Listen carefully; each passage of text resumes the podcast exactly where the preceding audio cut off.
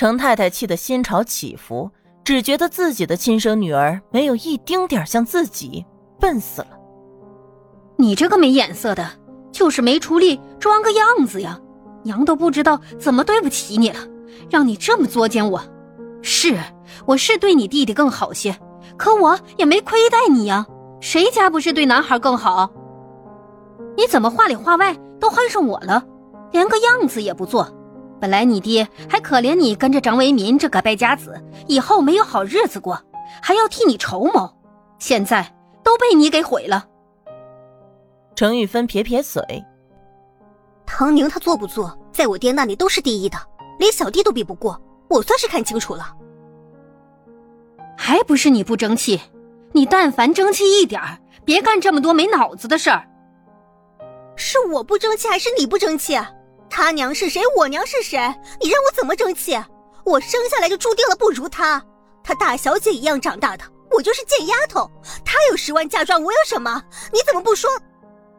程玉芬顶嘴的话还没说完，脸上就挨了一巴掌。程太太再也忍不住，伸手打了她。我好心好意来和你说这些，没想到你不识好歹，还埋怨起亲娘来了。好啊，程玉芬。你好的很，程太太气急了，又想要伸手打。算了算了，我管你去死好了！真是好心当成驴肝肺，你看不起你娘，我走就是，何必在这里多嘴多舌的惹人厌？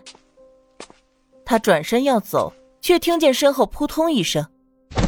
程玉芬知道自己说错了话，想到张卫民再也靠不住了，现在只能靠着爹娘。要是爹娘也不要他。他不敢再继续往下想，他跪下来抱着程太太的腿，哭着求：“娘，你别走，我错了，我就是，我就是心里太难受了，你知道吗？常卫民他就是个畜生，他对我一点儿也不好，唐宁看不起我，爹看不起我，就连弟弟也看不起我。”只有娘是真心为我好的，我心里不好受。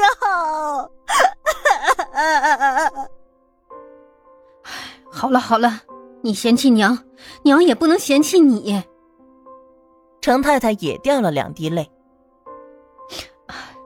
那你以后啊，可要听娘的话，别再干那些蠢事了。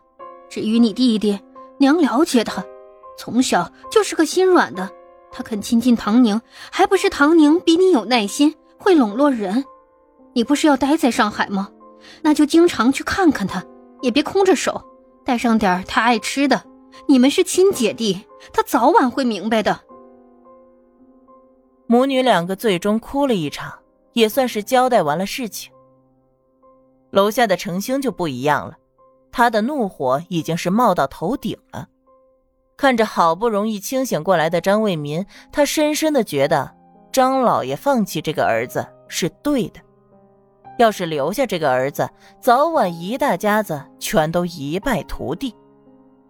嗯嗯，岳父要说什么？张卫民打了个哈欠，两个眼睛尽力睁开，但注意力还是不够集中。翠儿，再给我盛碗汤。他冲着厨房扬声喊道：“哎！”很快，一个穿着花布衣衫的女佣人走了出来，端着碗给了张卫民。还有些烫，您注意着些。嗯。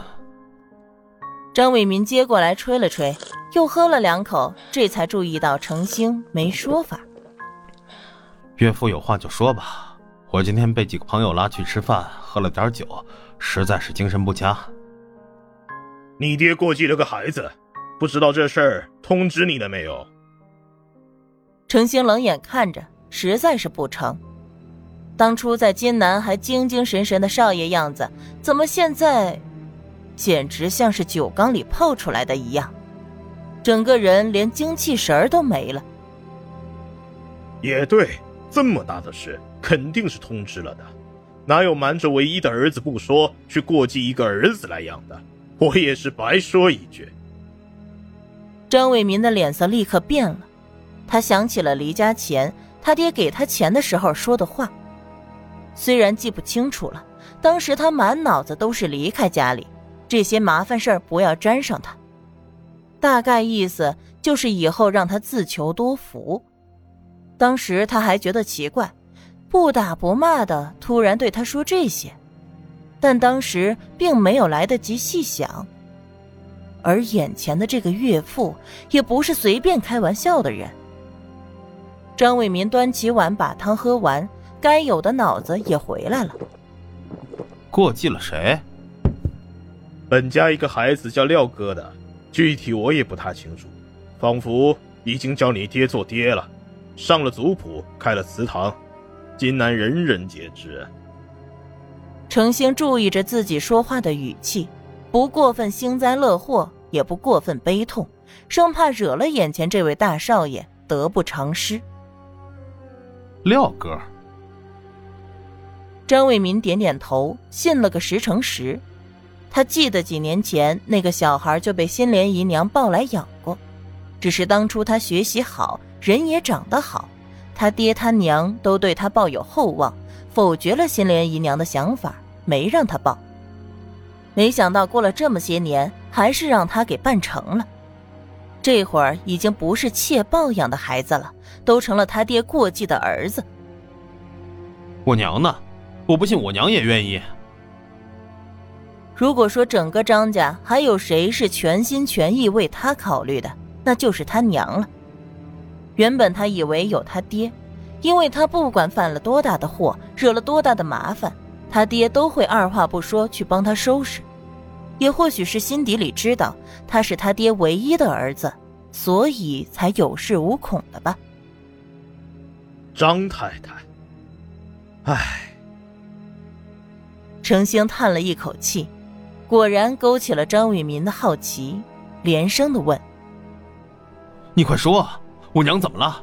是不是惹了我爹生气，被那新莲姨娘欺负了？我娘肯定不同意的。”你知道就好。我一个男子不好进后宅，就让你岳母去了。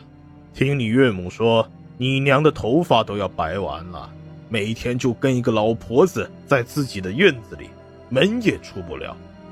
和她说话也不大伶俐，真是听起来心酸呐。女婿，你娘可是心心念念都是你，你就要在上海不管她了？